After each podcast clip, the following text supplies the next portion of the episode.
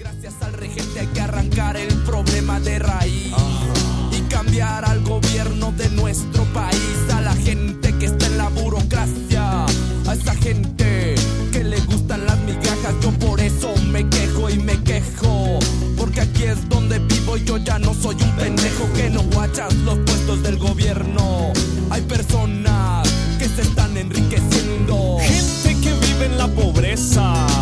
Nadie hace nada porque Querido Santi, ¿cómo estás? Muy bien, amigo, muy bien. Acá, tranqui, bañadito y preparado para filosofiar. Porque hoy, hoy, hoy, hoy está haciendo una. Hay, hay mucho acontecer Uf, y, y sí. este, y está muy variado esto. Y hemos conversado de bastantes cosas. Entonces, este. Obligado a preguntarte, ¿cómo, cómo están después de las elecciones ahí en Argentina, querido? Y, eh, o sea, la verdad, cuando después de un panorama de. Hablo de lo personal, ¿no? De un panorama de, resignación en un principio, resignación general, o una sensación de resignación frente a la ultraderecha. Yo creo que de repente hubo un. Algo que decía un analista hace poquito que, que la gente ahora fue a votar. Eh, la primera, las, las elecciones anteriores, eh, las primarias, fueron a votar con bronca muchas personas Ah, por lo que venía sucediendo, ¿no? Y que ahora se fue a votar con eh, quizá un, un compromiso más de, de- de esperanza, ¿no? No, no- no romper todo, no vamos a romper todo, es como, está bien, hay cosas para cambiar, pero tampoco, tampoco vamos a, eh, permitir la libre venta de órganos, ni la libre venta de armas, que es lo que propone. Entonces, creo que para los que tenemos un poquito más de ideas progresistas, estamos como, uff, respirando un poquito. Todavía no está, no está determinado nada, pero es una buena señal. Pues sí, eh, que normalmente creo yo, no sé, no estoy seguro de lo que estoy diciendo, pero normalmente las segundas vueltas se confirma, ¿no? Normalmente el, el, el voto, o ha pasado que no. Y, y depende del contexto, porque la- la- lo que pasa ahora es que venía ganando la derecha, digamos, de mm, Milei, Mm. y la cosa se revertió, y, y además no es que eh, el, el partido de Milei, La Libertad Avanza, no creció en porcentaje. Es más, hasta bajó unas centésimas, lo cual fue sorpresivo. Ahora lo que pasa es que el votante argentino es muy impredecible en estas elecciones porque hubo gente que votó, que en una elección votó a Milei y después votó a Massa, eh, y al revés, eh, es, rarísimo. Y, y además está el partido que quedó tercero, que es el, el macrismo, digamos, Sí, de- de- de- del expresidente Macri, pero que también tiene ahí otros partidos, porque es como una coalición. Otros partidos que, que ahora se están dividiendo, algunos van a apoyar a Massa, otros están más cerca de, de Milei. Es un quilombo eso también, porque no. Es un partido que, que es más de centro derecha, pero que también tiene gente más de centro. Y esa gente no, no quiere saber nada con Milei, ya lo dijeron públicamente. sí. Eh, no es que. Y Massa, justamente, eh, siempre fue un político de centro. Este, hace el otro día un, un- un youtuber eh, que siempre hace bardea a los, a los, a los seguidores de Milei, pero hace como un análisis también. Y decía: "Usted- Ustedes no tienen la, la experiencia, digamos, eh, porque le dice, a muchos le dicen zurdo a Massa, ¿no? Le dicen zurdito, eh, comunista a Massa. Dicen: Massa es más de derecha que ustedes, le dicen. Solo que es un tipo que tiene muchos años en la política. Massa es militante político desde los 15 años. Pasó por varios partidos. Él, de hecho, empezó siendo liberal. Eh, a los 18 años fue militante de un partido liberal. Sí. Después eh, entró en el peronismo. Y bueno, pasó por varios lugares. Y es un tipo que sabe muy bien lo que está haciendo. eh, Massa. Cuando nadie tenía esperanza de que, de que pueda llegar a revertir la cosa, yo creo que se manejó bien, hizo los acuerdos, le habló, y es el único político que habló de unidad nacional, toda la campaña, todo, todo el tiempo unidad nacional, unidad nacional. Y eso la gente, en medio del, del otro candidato, diciendo, vamos a matar a los de la vereda enfrente, Literalmente dijo, los vamos a hacer mierda, empiecen a correr, zurdos. Bueno, lo que ya sabemos. Él en vez de responder, te puede gustar o no, pero lo bueno que él hizo, que en vez de responder eh, a, ese ataque, fue, no, vamos a llamar a la unidad. Es más, Massa llegó a decir, inclusive si yo gano, voy a escuchar lo que tienen para proponer algunos eh, de los más sensatos del partido de Milei. O sea que, trató de ampliar la cosa. Vamos a ver si le funciona en el balotaje. Claro. qué, difícil posición, sobre todo porque, o sea, que alguien eh, centro de centro eh, tienda a decir, bueno, también ellos, o sea, la extrema derecha, que no, no es derecha, que, creo que sí tengo que aclarar mucho, y hay que aclarar mucho porque eh, mi ley no es, por ejemplo, un, un Eduardo Verástegui en México.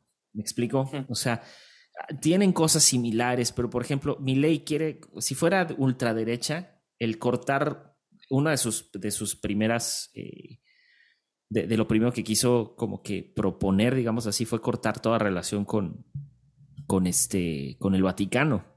o sea, eso fue clave también. Eso fue clave.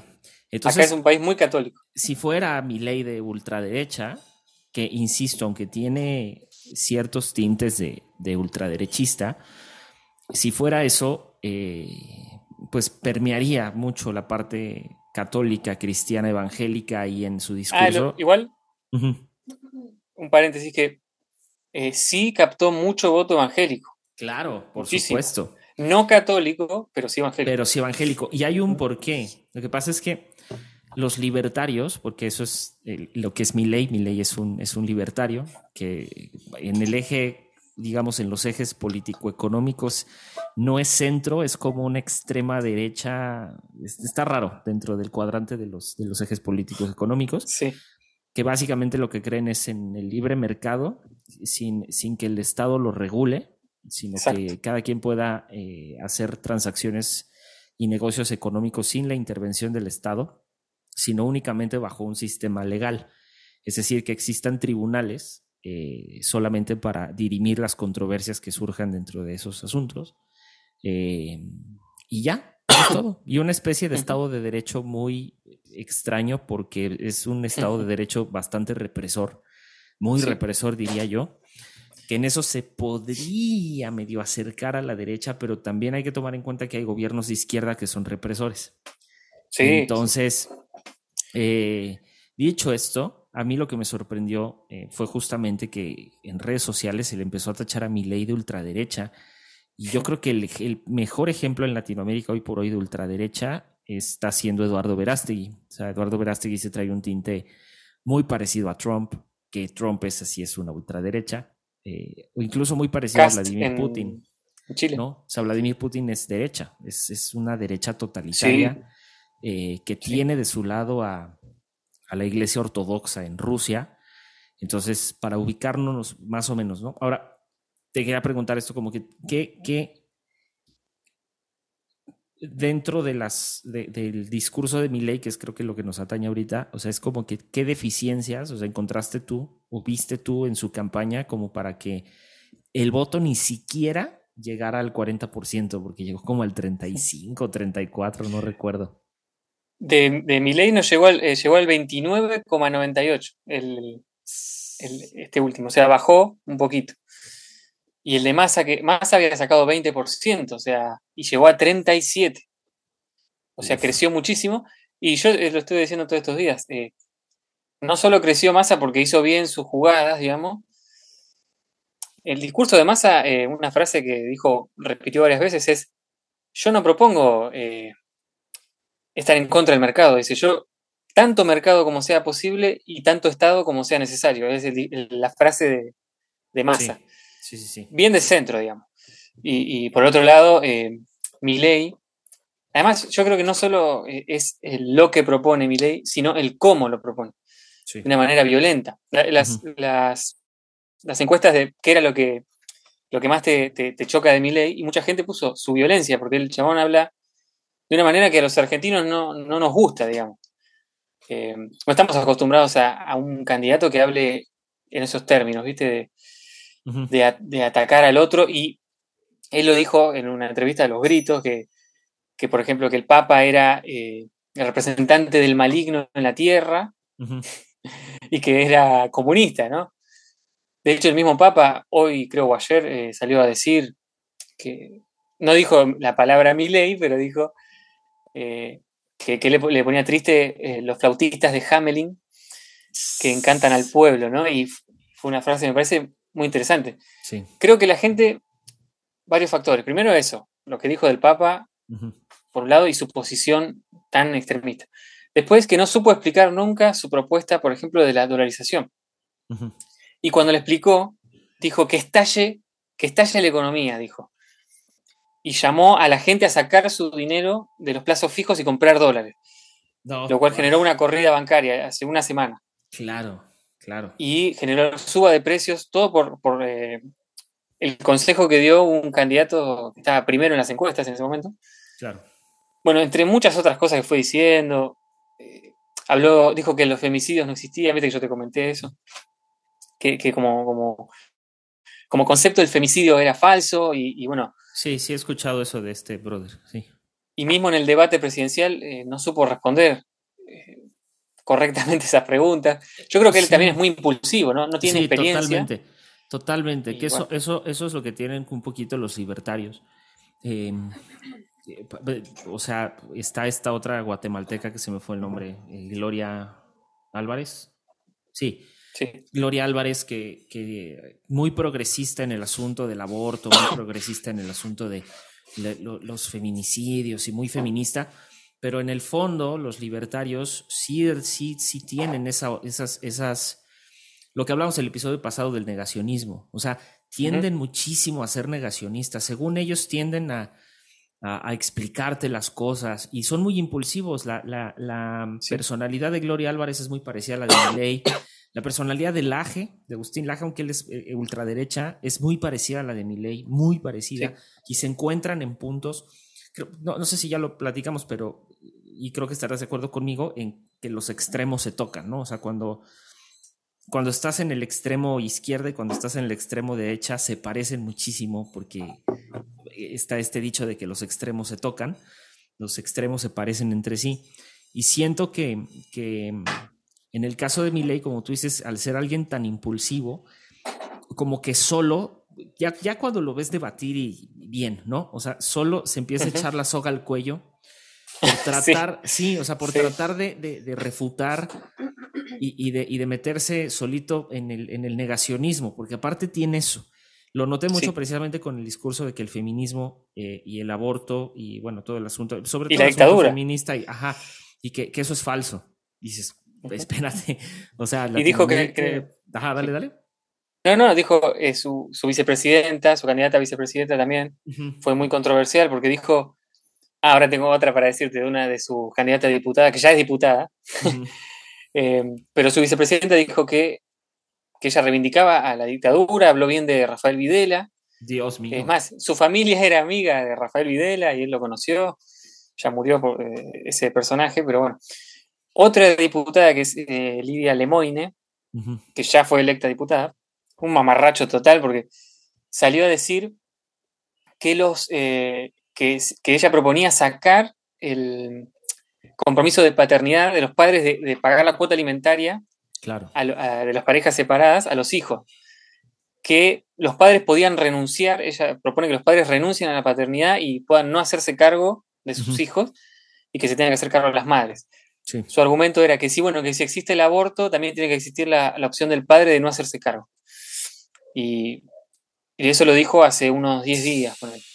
Y eso también le hizo perder muchos votos. La gente. Totalmente. Es más, la mayoría de los votos de masa fueron votos de mujeres, eh, según las estadísticas. O sea que las mujeres dieron vuelta a la elección. Claro, y, con justa razón. O sea, Argentina ha tenido un paso bastante extraño en cuanto a los, los derechos y las libertades de las mujeres. O sea, Argentina ha tenido unos tropiezos bastante fuertes, ¿eh? O sea, fuertes. Y, también, para hablar del otro lado, lo cierto es que Massa tiene también, si llega a ganar, muchos problemas que resolver. Bueno, cualquiera de los dos que gane. pero, pero Massa como, como su propuesta, digamos que, parte de su propuesta y su promesa es, bueno, vamos a recuperar los salarios, que, haya movilidad ascendente, o por lo menos mejore un poco eso. Y la verdad que la tiene muy complicada. La deuda de Argentina, parece una, justo estaba leyendo una comparación, hoy por hoy es de 45 mil millones de dólares, la más alta de la historia, del FMI, no solo Argentina. Y en 2001, 2003, cuando asumió Néstor Kirchner, o sea, la, anterior peor, era de 9.500 millones. O sea, mucho menor, y así todo nos costó mucho salir de eso. Entonces, hay que ver cómo resuelve el tema del Fondo Monetario, hay que ver cómo resuelve lo principal, que es la inflación, de 140% este año, sí. cómo la baja también. Lo, que, lo bueno que tiene para mí es que Argentina va a entrar al BRICS, si gana él, porque si gana Milei no, ya dijo que no. Eh, lo cual también puede abrir una posibilidad de un nuevo mercado. Y él habló de multilateralismo, él quiere negociar con Estados Unidos y con China, no quiere cerrarse. Ah, sí, claro, y, sería, sería, creo que sería un error no hacerlo. O sea.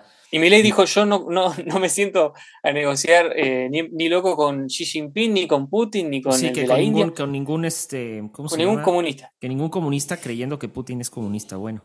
Claro, pero además no, Emilei no entiende, o sea, para mí es muy amateur, porque no entiende que la política es así. Es claro, pero además no solo eso, ¿te has, dado cuenta que, yo, yo, sé que a lo mejor va a haber gente aquí que es fan de, Agustín Laje, espero que no, ¿eh? Y sí, y si sí, sálganse de este podcast. Este, no es cierto. Pero ¿te, has, ¿te has dado cuenta que existe esta noción de que eh, en la mayoría de estos discursos de que Vladimir es comunista, o sea, de que es, es, es en serio. O sea, es, es, y me extraña porque no sé qué estudió mi ley, no sé si es economista, creo que es economista, ¿no? Y como economista pensar que Vladimir Putin es comunista es, es, es, es, un error horrible. Y no solo eso, sino que además tienen esta yo entiendo que Estados Unidos va a ser muy difícil que Estados Unidos vaya a dejar de ser una potencia mundial, ya lo sabemos. O sea, las negociaciones entre Estados Unidos, China y Rusia siguen y seguirán vigentes. Y, o sea, porque así es la política y así es el comercio exterior, pero, pero pensar que va a dejar de ser la potencia que es, por más que se caiga el dólar, por más que. Lo estamos viendo en la economía ahorita. O sea, hubo una baja en el dólar, en la cotización, por ejemplo, el peso mexicano con el dólar. Sí estaba en 16 pesos mexicanos el dólar, que hay el, índice más bajo, medio rozó ahí por ahí los 15 a veces, y ahorita volvió a subir a 18.78 pesos. O sea, volvimos otra vez porque pues así funciona la economía, es un sube y baja, pero, pero me doy cuenta mucho que en personajes como Milei, eh, que no están centrados en una realidad, porque la o sea, e, esa es, esa es la verdad, o sea, no están centrados en una realidad social sobre todo y una realidad económica, se les hace fácil venir y poner a Estados Unidos como el, como el, y al dólar como el, la supermoneda y como el, el superpaís que nos va a sacar adelante y lo que menos quiere Estados Unidos es sacar países adelante. o sea, que ellos quieren salir adelante, creo que sería el deseo de cualquier país y de cualquier soberanía. Salir primero ellos adelante, porque no sé por qué tienen esta idea de que Estados Unidos le hace favores a, a otros países. No. ¿Sabes? Y de hecho, viste que una de sus principales propuestas de Milley eh, fue la dolarización. Y Biden y, gente del sector de Biden, inclusive, no, no, no están para nada contentos con esa idea. Ellos no, no están de acuerdo. En realidad tampoco les, les, importa demasiado porque a ellos no les cambia mucho lo que sí. Pero entienden. No van a ayudar a la Claro. No van a ayudar a la Argentina a dolarizar. Eh, si vos querés dolarizar, estaba leyendo que, para dolarizar el peso tendría que devaluarse a 3.500 como mínimo y se tendría que, bueno, reformar completamente toda la economía, cerrar el Banco Central. Claro. Y eh, podría llegar a funcionar eh, que se baje la inflación de acá un par de años, un par de años de suplicio, cuando la Argentina ya viene sufriendo, los argentinos venimos sufriendo hace varios años, la Argentina no quiere esperar 10 años para estar mejor, ni 15 años. quiere estar mejor ayer. hace, hace ocho años que, el país viene mal económicamente, con dos gobiernos distintos. Sí. Y, lo que quiere el país es la gente que, el país crezca. Massa propone que la única forma de, hacer crecer la economía es, eh, la, moneda es acumular reservas en el Banco Central. Tiene sentido. Tiene sentido, pero bueno, hay, que ver que lo logre, ¿no? Ojalá que, ojalá que sí. Sí, es complicado. O sea. Ah, otra cosa, lo que vos decías, lo lejos que está de la realidad también, Milei, porque el otro día, un día antes de las elecciones, estuvo una entrevista y el entrevistador le, quería hacer una repregunta y le dice, por ejemplo, le dice, ¿vos sabés cuánto está un kilo de carne? Y Milei le dijo, no, no, yo no hago las compras. Dice, ¿y sabés cuánto está un boleto de colectivo? No, no, ni idea, le dijo, no, ni idea.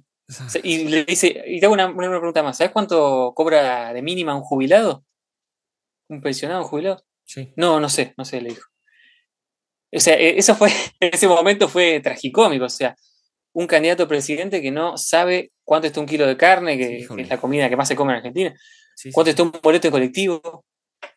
Y muy difícil, muy difícil que, que gane así. Sí, sí, sí. Creo que, creo que, y creo que cada día la, la, clase política, no importa de qué extremo sea, si sea de centro, centro izquierda, y lo que sea. O sea, están, están en un desfase brutal de la realidad social. O sea, yo lo veo incluso en México, eh, hay un desfase en la realidad social brutal, durísimo. O sea, eh, el, el, el, dicho de López Obrador de primero los pobres terminó siendo un eslogan de campaña. Eh, tenemos más o sea, aumenta, hace cuenta que disminuyó el índice de pobreza, pero aumentó el índice de pobreza extrema. ¿Cómo explicas eso? Datos oficiales, no lo estoy diciendo yo, lo, pueden, consultar ahí en el INEGI quien nos esté escuchando en México, pero aumentó la pobreza extrema. O sea, es como, como eh, señal de que las ayudas sociales no están llegando donde tienen que llegar, porque tendrían que llegar primero a la gente en pobreza extrema. No a la clase baja, no a la clase, no, a la pobreza extrema. Y es donde tienes que poner atención. Y la otra es que un seguimiento muy, muy fuerte de los estatutos del Foro de Sao Paulo, muy fuerte y muy duro. Ahorita México está atravesando por una, eh, una batalla entre la Suprema Corte de Justicia y la Nación. Le quieren quitar unos fideicomisos con los cuales eh, se pagan ciertas eh, ciertos derechos de los trabajadores, o sea, ciertas obligaciones obrero-patronales de la Corte a sus trabajadores. Estamos hablando que son más de 50 mil trabajadores en todo el país, es muchísima gente. Este, y, hay, y, hay, un tema, y el Poder Judicial Federal, o sea, el Poder Judicial Grande, la Suprema Corte y los distintos órganos del Poder Judicial Federal están en paro de labores. Es, nunca había pasado un paro de labores, yo creo que desde, no, o sea, desde hace más de tal vez 30 años o no sé, o sea, no, yo no, yo que, o sea, que en la historia yo sepa que hubo alguna vez recientemente en la historia moderna de México un paro de labores de la Suprema Corte de Justicia de la Nación y del Poder Judicial Federal, jamás. Entonces, pero el discurso entonces ahorita es que, ah, es que esos fideicomisos recortan los, eh, vamos a recortar los privilegios de los ministros de la Corte porque ganan muchísimo dinero. Y no es cierto, los fideicomisos no tienen nada que ver con esos, con su sueldo. Entonces, eh, siento que, que, que cada día, por ostentar el poder y sostenerse en el poder, pues candidatos y políticos como siempre, pero hoy más que nunca son capaces de recurrir absolutamente a todo. Y creo que mi ley es el caso perfecto de que incluso su discurso de, de, de, como tú decías, ¿no? De casi de amenaza, no de muerte, pero sí de hacer un daño a, a, la, a la, izquierda, de decirles zurdos, eh, y distintas groserías y palabras ahí, sí sabes, o sea. Y no solo a la izquierda, amenazó a, muchos sectores, como que todos decían ahora que, él, él, se aseguraba que iba a ganar en primera vuelta. Y, quemó todos los puentes que ahora tiene que volver a, tejer para, para buscar alianzas, porque si no, no alcanza para ganar. Claro. para tener chance. Claro. Y, y, justamente yo creo que por eso fue Massa el que quedó primero y no Bullrich, era la, otra candidata de centro derecha, porque ella también eh, tuvo un discurso bastante... De, su discurso era vamos a terminar con, la izquierda y con el kirchnerismo y con sí, sí, sí. Y el único que no, no, entró en esa, en ese discurso fue, fue Massa. Y la gente, claro, la gente está cansada, está aturdida y quería algo, viste, un poco más de, de, barajar y de nuevo, ¿no? Otra vez la misma pelea de siempre. Sí. Hace más de 10 años que acá le dicen la grieta política. Sí, De, la centro izquierda y la, centro derecha que se vienen matando hace 10 años. Y eh, fíjate que más en su discurso, cuando se supieron los resultados, una de las primeras cosas que dijo fue, la grieta se murió acá. Dijo, vamos a llamar a la unidad. Lo cual hace mucho, o yo no recuerdo haber escuchado un discurso así. Siempre se escuchó o de un, o de la centro derecha o de la centro izquierda. Sí. Los vencimos a ellos, digamos. los vencimos a los, otros. y él en ningún momento habló de los otros, simplemente dijo, yo no quiero una Argentina que donde se destruya la educación pública, como propone mi ley, la salud pública, valores que son muy de la Argentina. Donde se Otra cosa que dijo Milei, que las Malvinas no eran Argentina, que había que regalárselas definitivamente a los ingleses. Ahí perdió otro, otra tanda de No, pues perdió, perdió por lo menos, perdió a los familiares de, las... Tal cual. ¿Sabes? O sea, los familiares de los militares de, la, de, la, batalla. O sea, es que, es que ese es a lo que voy de la insensibilidad. O sea, hay una insensibilidad política y social, pero no solo del gobernante, sino del gobernado también. O sea, el gobernado vive tan politizado, tú lo ves en Argentina, lo ves en México, que, que cuando tú ya das datos duros, cuando sueltas, ¿sabes? O sea, dices, oye, pues es que esto es así, eh, esta es la realidad social, la gente lo niega. O sea, incluso, aunque estés más o menos en el mismo extremo del, del, del, espectro del comentario que te estás tratando de refutar, decir, bueno, sí tienes razón, pero en esto no, aún así te lo toman mal. Es como de, de, no, pero entonces tú estás apoyando a mi ley, espérate, no, no, te estoy diciendo que lo estás apoyando. Te estoy diciendo que lo que estás diciendo es una tontería y que no es cierto, no es verdad o no son así las cosas. Y, siento que el, el Latinoamérica en especial tendrá sus honrosas excepciones, pero lo veo, lo veo en Colombia, con Petro, lo veo en Argentina, lo veo en México. Está tan politizado todo que la sociedad ya vive en esos extremos y no nos estamos dando cuenta. Sí. De hecho, hay, si se puede rescatar algo del discurso de, los libertarios, que yo creo que, que, está bien en el discurso, no en la práctica, porque no lo cumplieron, pero que fue la idea de la casta. Él, todo el tiempo denunció eh, abiertamente que, él venía a traer algo distinto a la casta política que de los dos partidos dominantes. ¿Qué pasa algo parecido seguro en México? Hay, hay dos partidos dominantes que vienen gobernándose mucho y no, terminan de resolver los problemas. y que además la casta está lejos de la gente y hay una distancia enorme entre la realidad de los funcionarios públicos y la gente. Eso es verdad. Ahora, y esa discusión tiene que quedar y tiene que mantenerse, gane o pierda él, ¿no? Porque, porque es una buena discusión. Lo que pasa es que él, en su propio partido, está lleno de casta. Claro, donde se, donde se cae el discurso. Eh, eh, justo, justo aquí tenemos un, otro partido político que se llama Movimiento, Ciudadano, que es un país más, país, un partido, perdón, de centro izquierda, más o menos de centro izquierda, porque sí que, que bárbaro, ¿no? Este, y, de pronto entran en negociaciones con, bien raras con, con el partido oficialista, con quien, quien lleva ahorita el gobierno, que es Morena. Este, muy, muy extraño, es una dinámica muy rara. Y Dante Delgado, que es como su presidente, el presidente del partido, pues viene del PRI. O sea, si, me explico, y salen con ese mismo discurso de que, por ejemplo, ellos dicen de que eh, con el PRI ni a la esquina o con el PRI no vamos en alianza. Brother, tú saliste de ahí y, arrastraste contigo a gente de otros partidos. Que no es que esté mal, eh, pero... Pero es, así la política. Es así la política. Entonces, el problema a veces, ahorita que tú decías, es que pues sí, el funcionario público, el, el, gobernante está lejos del gobernado, pero también el gobernado tiene una, no una obligación, pero sí debería de tener un interés de acercarse al funcionario público, sí. porque se supone que para eso está. Pero el tema es que de, pronto aquí, por ejemplo, con el Poder Judicial dice, no es que el Poder Judicial no es un poder cercano a la gente. Pues sí, porque el Poder Judicial no es un poder político. Exacto. Los ministros de la Corte... Es otro poder. Es, otro poder, pero no es un poder político. Además que ninguno de los integrantes del Poder Judicial de la Federación se escogen a través de candidaturas políticas, sino por exámenes de oposición. No hay nada más democrático que un examen de oposición. Y además, los ministros de la Corte, que son los, los, los, máximos jueces del país, se hace una terna, una, una, la propone el Ejecutivo, otra, bueno, el presidente, y otra la propone eh, el, legislativo. Y entonces de esa se evalúa en la Cámara de Senadores quién sí, quién va y quién no, y se va depurando la terna hasta que quedan a los ministros que pues toquen, ¿no? Que también eso es un voto popular indirecto.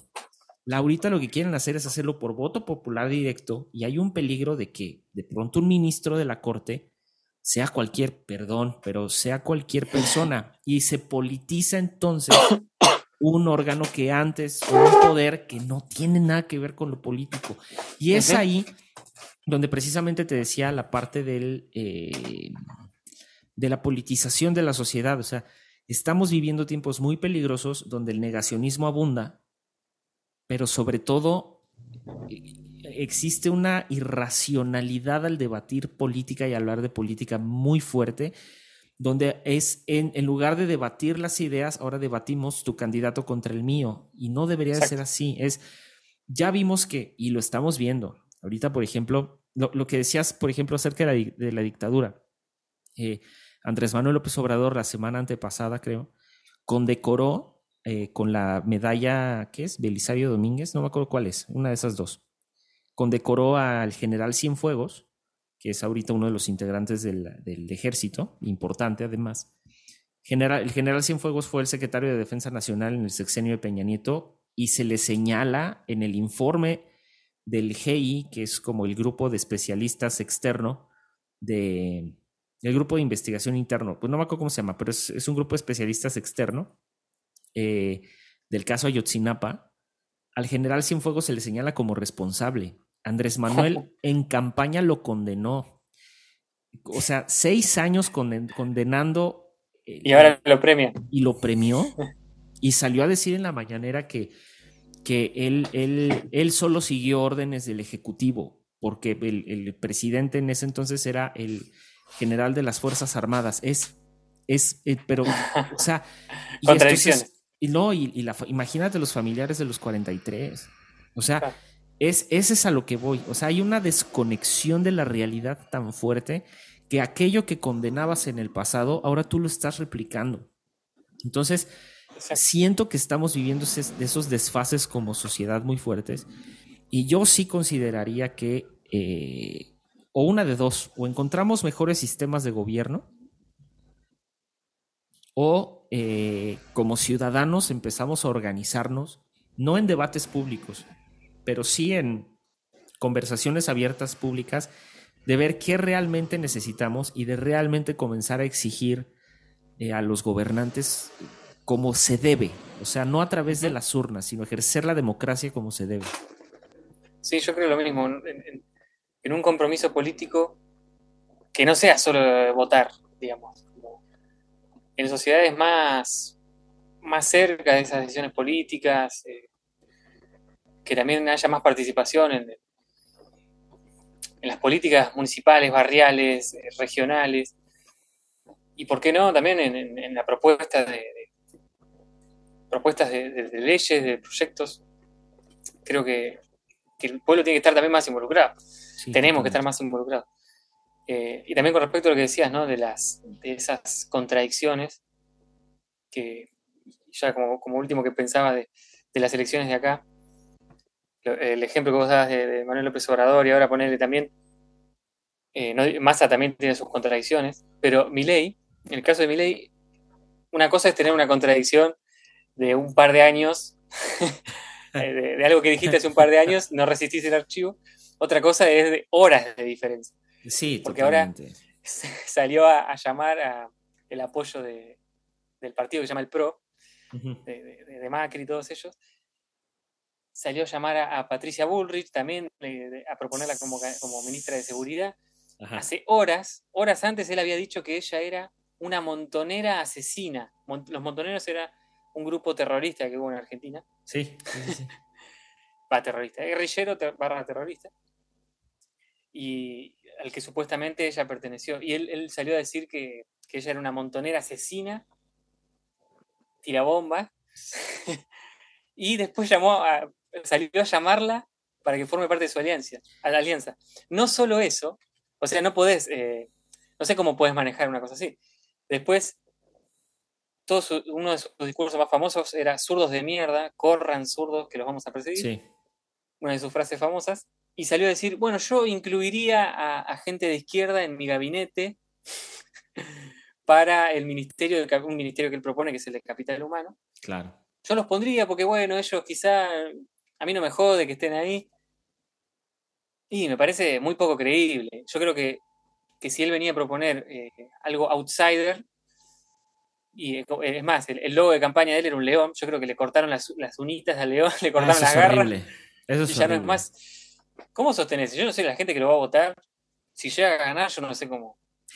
Es, ¿Cómo, es, Sí, es, ese asunto, por ejemplo, de utilizar el león en su campaña eh, como un instrumento de atracción, es complicado. O sea, hay detrás allí todo un asunto filosófico muy fuerte. Porque, ¿Por qué? ¿Por qué? ya, ya, creo ya lo habíamos hablado en un episodio, eh, pero es, es como. Es la idea, es la idea del mito, pues. Es decir, el, el símbolo de león es un signo. O sea, y ese signo representa cosas, o sea, no, es, no está así nada más al aire. Y detrás del signo hay una palabra que tiene un significado y que tiene un significante. Entonces, así funcionan los signos. Por ejemplo, en el cristianismo lo vemos, ¿no? O sea, el, el, el, corazón, el cruz igual a corazón, ¿no? Y entonces es como, ah, la cruz es igual a amor. Y entonces ese signo, esos dos signos los empiezas a asociar, asociar, asociar, asociar. Y esos símbolos van en el, en el, en el discurso, van en, el, en, en, los comportamientos sociales alrededor de una comunidad, o sea, van definiendo el comportamiento de las, de las sociedades. Ahí entra la parte del mito. Entonces, en el caso del león, es el león que representa el león, el león representa que es el rey de, de, de por lo menos de la sabana, ¿no? Es, es el, es, el rey de la selva, ¿no? Ajá, de la selva, no, pero ese es el rey de la sabana, es el, el, el símbolo de emperadores, es el símbolo de, de, de es un símbolo de poder o es un signo de poder, es, un, es un símbolo de autoridad, es un, y vas creando significantes sin querer al utilizar esos, esos símbolos. Entonces, creas precisamente la idea del mito. Y la idea del mito es precisamente de que a través de iconografías y a través de significados y significantes, perdón, tú vas generando eh, una especie de conciencia colectiva. El, ejemplo perfecto de esto es, el, por ejemplo, los simbolismos de Medusa, por ejemplo, para, en su momento para los griegos. ¿Qué representaba Medusa? Medusa representaba el mal. Medusa representaba por eso las serpientes, por eso todo, todo el mensaje que hay detrás de la mitología acerca de Medusa es precisamente cómo se va construyendo la idea del mito. Y apostó el equipo de comunicaciones sin querer, porque dudo mucho que tengan la capacidad para llegar a hacer eso, pero sin querer eh, lo, lo, hicieron como un símbolo de mercadotecnia, durísimo. Aquí en México, por ejemplo, eh, perdón, pero por ejemplo tenemos a Xochitl Galvez, que es la candidata para el Frente Amplio por México, que son los contrarios a Morena, que son pues, el PAN, PRI, PRD juntos. Y Xochitl, en lugar de utilizar una iconografía o un o sea, un mito así, pues, o sea, un símbolo de animal o lo que sea, optó por la X. Su nombre empieza con X. México tiene una X y no hay cosa más mexicana que sí, o sea, que llamarte Xochitl y que además, o sea, tengas solo en México. solo México. Existe ese nombre. Exactamente. Entonces, e, e, el, su equipo de campaña es brutal porque además ha, utilizado muchas de sus deficiencias a su favor. Por ejemplo, no puede pronunciar bien la R y, y habla como con la G, ¿sabes? Sí. Entonces, este, la, oposición, o sea, Morena en este caso, le empezó a criticar mucho de que no, pues es una candidata que ni siquiera habla bien porque no habla con la R. Qué feo. Y, y, empezaron a utilizar eso. O sea, Xochitl en su cuenta de Twitter personal lo empezó a utilizar a su favor. O sea, em, empieza a poner como hashtags, ya sabes, con la, con, con la G. O sea, como si hablara con la G. Eh, hace pocos pasó de que se cayó de una silla, bueno, se sentó en una silla, la silla como que estaba, no resistió y estaba dañada, y se cayó y puso, esta silla no aguantó, ahora vamos por la grande, o sea, por la presidencia. Eh, entonces hace algo que es aprovecha sus deficiencias y sus discursos en contra, y eso, eso es fuerte porque cuando se utilizaron esos discursos en contra de Andrés Manuel López Obrador, salen, salen los fanáticos de Andrés Manuel López Obrador a defenderlo. Y de este lado sale ella a aprovechar esas circunstancias. Claro. Que te salgan a defender. Claro, es como. Y, además. es un buen político. Exactamente. O sea, y entonces acá, eh, por ejemplo, su primer acto así fuerte fue que eh, fue a. Andrés Manuel López Obrador le empezó a denostar en, la, en, su discurso en la mañana, eh, su discurso diario en la mañana, y. Y Xochitl pidió una, una, una, réplica. Dijo, bueno, pues denme chance de replicar lo que está diciendo porque no es cierto. Además eran alusiones personales, etcétera. Y, el, y López Obrador dijo, nos reservamos el derecho de admisión. Entonces ella fue a, la Suprema Corte de Justicia de la Nación a, a este, a, a reclamar su derecho de réplica. La Corte se lo da, bueno, no la Corte propiamente, es un juzgado federal, le da y le dice, le ordena a Andrés Manuel López Obrador que le dé réplica y Andrés Manuel López Obrador no acata la instrucción. Entonces ella, con la sentencia del, del, juzgado, se para en Palacio Nacional y toca la puerta y entonces tienes a todos los medios de comunicación agolpados en la puerta de Palacio Nacional, ella, ella tocando la puerta. Esa fue su primera intervención con la cual dijo, sí voy por la grande. Toca la puerta, nadie le abre y dice, eh, ya nos dimos cuenta, o sea, sacó todo un video muy emotivo y todo el rollo, pero dijo, o sea, ya nos dimos cuenta que Palacio Nacional, las puertas de Palacio Nacional solo se abren de, eh, de adentro hacia afuera, no están abiertas de afuera hacia adentro. Y eso es, muy brutal, o sea, además viniendo de una candidata de un partido de derecha, pero que ella no es de derecha porque además es en un sexenio, en el, de, en el de Fox, estuvo a cargo de eh, la, comisión de, la Comisión de Integración de Pueblos Indígenas, porque ella es de origen otomí. Entonces tiene mucho de su discurso que Andrés Manuel López Obrador en algún momento la quiso en su gabinete. ¿Ah, sí? Porque sí, claro, porque tiene ese discurso de que no es, es del pueblo, viene, tiene un mm. trasfondo indígena, se volvió empresaria pero él se volvió empresaria, le costó 20 años, o sea, no le costó un sexenio, o sea, ese es algo que... Entonces tú vas viendo esos, esos simbolismos en la política, cómo van siendo como muy importantes, y ahí, volviendo al punto de mi ley, yo creo que mi ley la regó en muchos sentidos, porque el ponerse a él mismo como león, creyendo que pues, su melena, que parece más como un mapache ahí en la cabeza. Una rata aplastada. Una rata aplastada. este yo creo que yo creo que tuvo una muy mala lectura de optar por el león porque eh, el, león también se asocia a muchos simbolismos sobre todo en las represiones eh, en su momento de Roma hacia pueblos eh, alrededor incluso Medio Oriente y o sea hay muchas cosas que ahí no juegan bien y que creo que no entendió bien o no. Por eso te digo que se que, que su equipo de comunicaciones piense como tú y yo estamos pensando en este momento yo creo que no. Sí y, y antes de, comentar sobre eso, lo que decías de, de ¿se pronuncia? La, eh, que bueno, que, por lo que vos me describís y por lo que estuve viendo, también yo viste el canal alemán y a veces me, mencionan lo que pasa en México. Sí, sí, sí. Digo que se ve que es una candidata también de centro, más, más de centro. Sí. Eh, y yo creo que, pero venimos de muchos años de derechas e izquierdas muy rancias y que empiezan a aparecer candidatos que dicen, para, bueno, toman cosas de, de los dos lados. Sí. Yo creo que ojalá sea lo que se venga en Latinoamérica, ¿no? Porque Massa es muy parecido también en ese sentido, es más del centro y toma cosas de, ambos espectros. Sí. Sin tampoco ser cualquier una mezcla sin sentido. Bueno, darle cuerpo a eso. Sí, dicho esto, Xochitl acaba de, de tuitear hoy en la mañana, jaló en el primer año, a Andrés Manuel López Obrador se le fue la mitad del gabinete.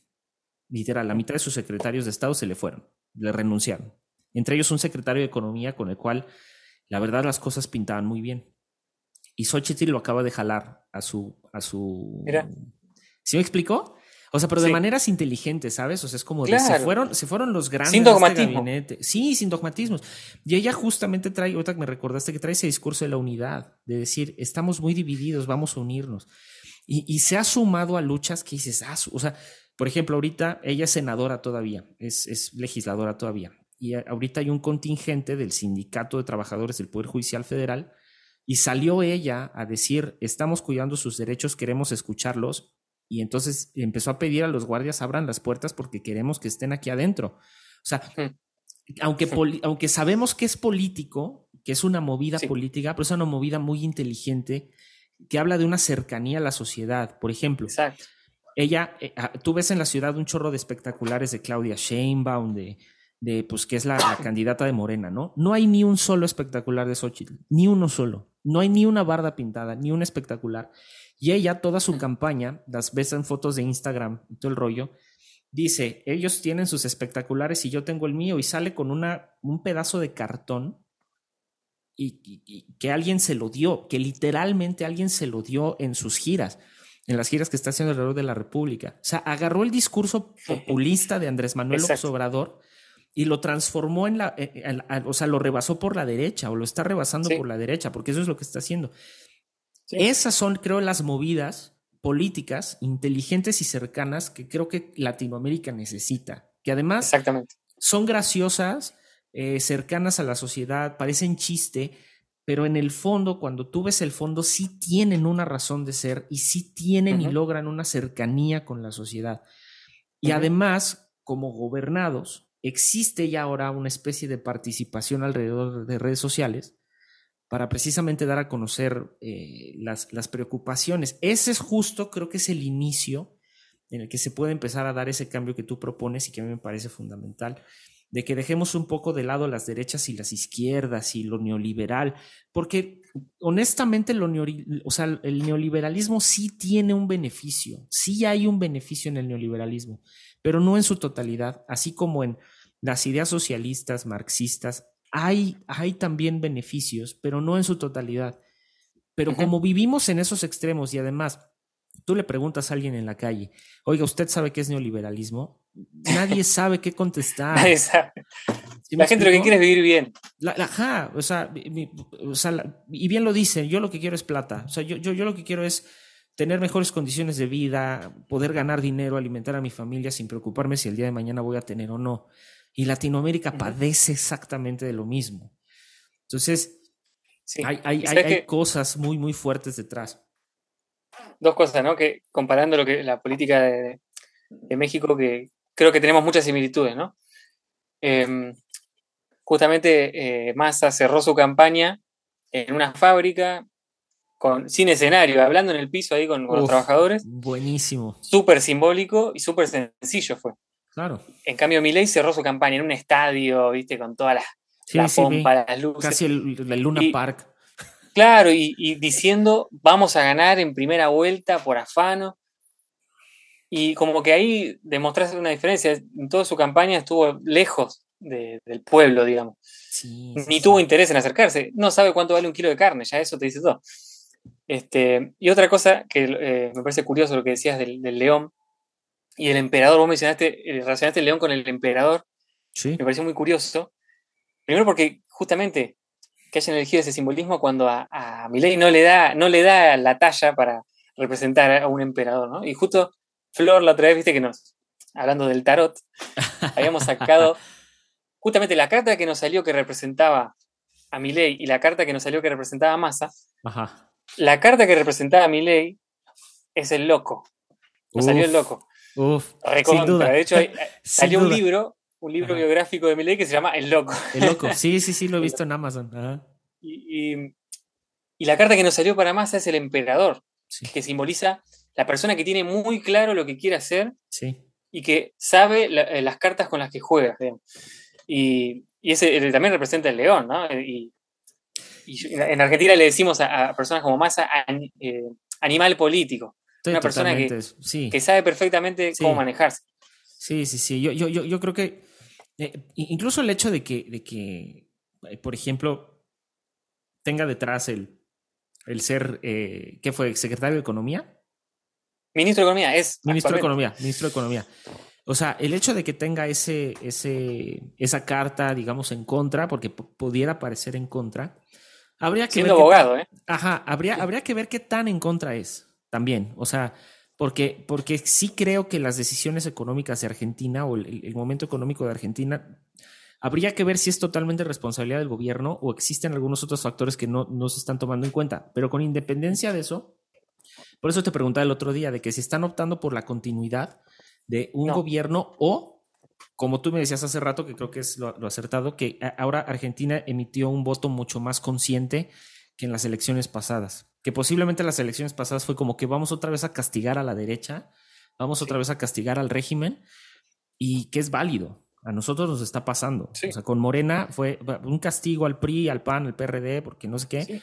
Y estamos a terminar el sexenio y, ya nos, la gente ya no sabe dónde meterse. O sea, hay una serie de contradicciones.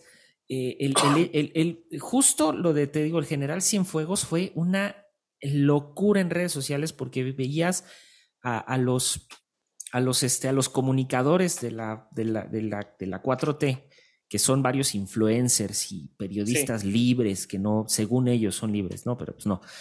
Este, de lo, pues, del, del régimen ahorita, contratados por el régimen incluso, eh, tragándose unos sapos que no tienes idea. O sea, era como de, no, pues es que el general Cienfuegos este, ha contribuido con, el, con la... No, o sea, está señalado en el reporte de los 43 de Ayotzinapa como uno de los principales responsables. Lo. ¿Qué, de, qué, ¿De qué tamaño tiene que ser ese sapo que te vas a tragar? O sea, es, es fuerte y el mensaje que se le da a la ciudadanía es no pasa nada, cuando debería de pasar. Entonces, sí siento que llegamos como a esos extremos muy absurdos, ¿no? Y, que creo que las elecciones hoy en Argentina y las futuras elecciones en México, dependiendo de cómo resulten, sí nos deberían de decirnos como sociedad, antes de defender a un político a, raja, o sea, a rajatabla, con el mayor espíritu de, de defensor que se pueda tener, más bien es recordar que podemos cuestionar y estamos para cuestionar hasta nuestros propios candidatos y nuestras propias elecciones. O sea, y esa es la parte difícil, creo yo, de, de, estos ejemplos. Y definitivamente el, el, gobierno de Alberto Fernández fue, fue malo. fue malo. Eh, la economía es, es un tema aparte, ¿no? Pero es muy curioso. La economía creció y la pobreza también creció paradójicamente. Este gobierno, el, Alberto Fernández, ganó con un 49, casi 50% de los votos, arrasó, pero prometiendo justamente un gobierno de centro izquierda que iba a mejorar la vida de la gente. Sí. Y fue todo lo contrario, ¿no? Por supuesto, pasó la pandemia, la crisis económica, la deuda, todo lo que vos quieras. Pero el gobierno no tomó medidas para, para mejorar. Massa es ministro hace poco menos de un año y, dentro de todo, desde que asumió, tomó medidas que aliviaron un poco algunas cosas. Lo que no pudo parar por momentos fue la inflación. Que por eso todos decían, ¿cómo va a ganar si tiene 140% de inflación? No, tiene manera, muchas herramientas para pararla. Y sin embargo, creo que la, gente, qué sé yo, no votó solamente con mirando números de la inflación, sino con mirando también porque también es verdad, la gente votó con miedo a mi ley. O sea, las cosas que propone mi ley, a la gente le da pues miedo. Dice, eh, dice, prefiero a este que, por lo menos dentro de todo más centrado que, eh, que este que es un loco. Sí, totalmente, Completamente desquiciado. Sí, sí, sí. Este, pero bueno, vamos a, vamos a ver qué, qué es lo que pasa. Esperemos que... ¿Cuánto es la segunda vuelta? El 19 de noviembre. Y en el medio, creo que el 8 de noviembre hay un, debate, debate presidencial entre ellos dos. Vamos a ver qué pasa. se, van a, sacar, los ojos. es que sí, es muy, sí, sí, sí. Además, la ventaja es que, es, como tú decías, es un animal político contra un loco desquiciado. O sea, sí, es que... Eso ayuda mucho. Dale, Pero en el debate presidencial, eh, que estaban los, cuando todavía había cinco candidatos, en un momento Milei se la agarró con, una de las candidatas, que era la de izquierda, y medio que, le faltó un poco el respeto, ¿viste? Y después le tocaba hablar a Massa, y Massa le dijo eh, la frase que fue hashtag y se retuiteó hasta el cansancio, que le dijo, Javier, hasta acá llegaste. Hasta acá llegaste. Qué fuerte. Y, cuando le dijo eso fue como... Eh, un cambio de ritmo en la política también de las encuestas. Eh, Milei llegó a un punto en que ya dijo demasiadas estupideces y, y, alguien le tenía que parar el carro y, y bueno, Massa supo tomar ese lugar, sin insultar, sin nada, y si se mantiene ahí yo creo que, que gana, ojalá que le gane a este loco. Porque... Ojalá. porque no nacimos donde no hay que comer, no hay por qué preguntarnos cómo le vamos a hacer si nos pintan como unos huevones